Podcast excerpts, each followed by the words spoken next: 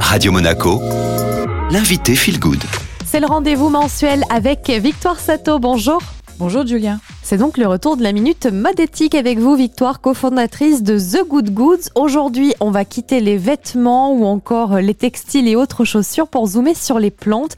Vous allez nous aider à choisir la plante qui nous convient, comment en prendre soin et puis on parlera également du mouvement Slow Flower. Alors déjà, Victoire, quels sont les bienfaits de posséder une plante en intérieur?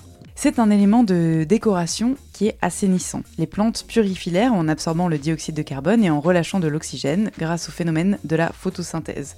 Elles rafraîchissent l'air en libérant des gouttelettes d'eau par leurs feuilles qui s'évaporent et diminuent aussi la température ambiante. Deuxièmement, les végétaux sont très bénéfiques pour la santé physique et mentale. Les plantes augmentent le taux d'humidité de l'air, ce qui permet de prévenir et de limiter les risques de rhume, de toux, les maux de gorge, mais aussi de réduire les maux de tête. Elles sont aussi souvent conseillées pour réduire l'anxiété et le stress parce qu'elles favorisent la relaxation et la concentration. Elles sont bénéfiques pour le moral, elles nous donnent un sentiment de satisfaction et de responsabilité lorsqu'on s'en occupe bien. Mais rassurez-vous, si vous n'avez pas la main verte, il existe des plantes pour tous, notamment les néo-jardiniers.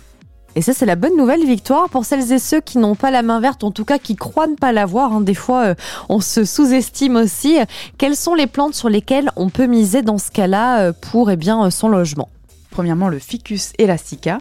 Deuxièmement, le Zamioculcas. Et troisièmement, la Sansevieria. Si vous débutez en jardinage, vous pouvez opter pour l'une de ces trois plantes car elles ne nécessitent que peu d'entretien et elles sont résistantes. Et les photos euh, de ces trois plantes hein, seront disponibles sur notre site internet radio-monaco.com. Alors Victoire, celles-ci, elles sont plutôt simples euh, d'utilisation, on peut en prendre soin rapidement. Est-ce qu'on a quand même quelques conseils globaux lorsqu'on a des plantes pour bien s'en occuper? Premièrement, mettre les plantes dans un terreau neuf quand vous les achetez. Vous pouvez l'acheter tout fait en jardinerie ou le composer vous-même. Et c'est aussi pas mal de placer des petites billes d'argile au fond du pot qui permet de les rafraîchir et d'aider l'excédent d'eau à s'écouler. Ainsi éviter que les racines ne moisissent. Deuxièmement, il est utile de tenir un carnet de plantes afin de noter des informations basiques comme la date d'achat, la nature du terreau, les besoins en lumière et en eau, et toute autre information que vous jugerez utile, notamment durant le suivi, le jour où vous rempotez, etc. Troisièmement, mettre son doigt dans le terreau, c'est en fait le meilleur moyen de savoir si votre plante a besoin d'eau ou pas. Si le terreau est sec sur plusieurs centimètres, vous pouvez ajouter de l'eau. En revanche, s'il est encore humide, bien que sec en surface, vous pouvez laisser la plante tranquille pour l'instant. Victoire, où est-ce qu'on en est aujourd'hui sur le marché des fleurs et des plantes en France? Eh bien, il s'avère que l'industrie des fleurs actuelle n'est ni éthique ni éco-responsable.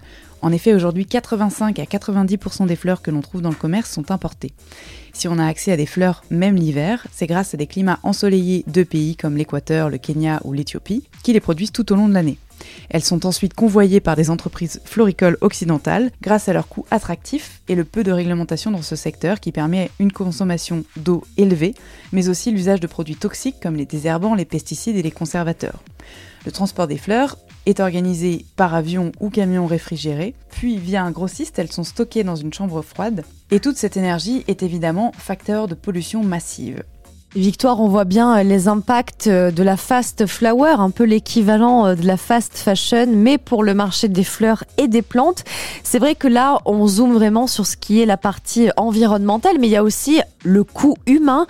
Comment eh bien, ça se mesure? Comment on peut dire aujourd'hui que oui, le marché de la fast flower impacte l'humain? Dans ces pays, le commerce crée certes des emplois locaux, mais la main-d'œuvre est souvent sous-payée et les conditions de travail sont dangereuses pour les travailleurs, mais également le reste de la population, puisque les produits toxiques inutilisés se retrouvent dans les circuits d'eau courante et les nappes phréatiques environnantes. Par opposition à la fast flower, on a aussi le mouvement slow flower. Qu'est-ce que c'est exactement? Le slow flower est un mouvement né aux États-Unis dans les années 2000, déployé secondairement en France. Il prône le respect de la saisonnalité, la culture bio, traçable et locale de fleurs cultivées artisanalement et sans pesticides. Et ça tombe bien, la France est un pays horticole riche avec un fort héritage et une culture de la fleur, notamment dans les régions PACA, la Bretagne et l'Île-de-France, réputées pour leur savoir-faire. Pour nous les consommateurs et les consommatrices, ce mouvement est avantageux puisqu'il permet de cultiver des plantes plus durables, odorantes et plus résistantes dans le respect des saisons. Et dernière question, Victoire, du coup, comment on fait pour se repérer si on veut acheter euh, des plantes ou des fleurs issues du mouvement Slow Flower Est-ce qu'il y a des labels, des collectifs, des indications pour les trouver? Il existe deux collectifs qui vous assurent la provenance locale et de saison des fleurs. Le premier s'appelle le collectif de la fleur française et le second le collectif Fleurs d'ici. Il vous suffit de repérer le logo sur la vitrine de votre fleuriste ou demander s'il fait partie de ce mouvement.